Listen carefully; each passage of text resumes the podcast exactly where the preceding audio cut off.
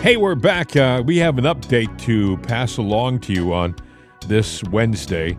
Um, a catastrophic gas pipeline explosion has rocked the Oklahoma panhandle late last night, sending flames 500 feet into the night sky. It's an amazing video. If you Oh, get a chance, you can go to gatewaypundit.com and you'll see the video there.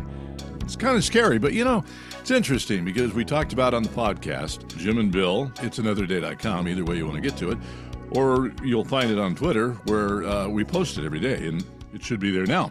But either way, we talked about the chicken uh, ranch or the farm, that uh, the processing plant in Texas that had a mysterious explosion. And the next day we have a, um, a gas line or a pipeline, uh, oil. I, I think it's gas because when you listen to it and the way it's blowing, Yeah. I got to believe that's natural gas. This is right on the Texas Oklahoma border. And Yeah. what's happening? People are coming from where? The south across the border into our country. We know that there are terrorist groups that are in the country because the FBI director said so uh, in front of Congress. He doesn't know where they are, but he knows they're here. Well, and they don't know what happened here. I would think pretty quick if it was some kind of malfunction, technical malfunction, or break in the line, because they have sensors on those things. They would have a pretty good idea. Somebody drops a wrench somewhere that shouldn't have.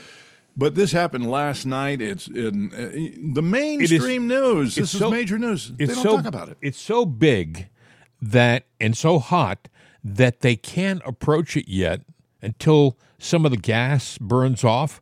Uh, they can't shut the valve off. They don't know. It's that big a fire. And Bill and I were talking before we did this update that this is the dead of winter we're approaching, right? And uh, the cold We're weather. in the dead of winter, Yeah, and it's and- been going up and down. and this is natural gas, which is used to heat homes.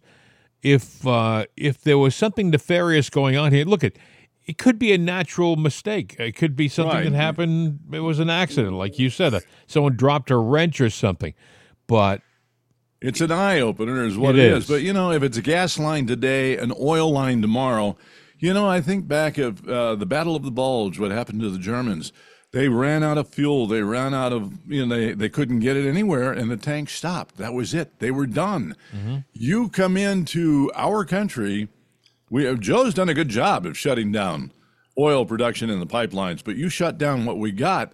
That's it. We're done. War over, and we're hurting. Uh, I'm not going to sit there and throw out conspiracy theory, but then again, too, one disaster, you know, you go, wow, that's that uh, that's terrible. Two, you go, wow, what are the odds? But yeah, that's bad. When it gets to three and four, and it- so keep your eyes open, is what I'm saying. Then it's a horse of a different color.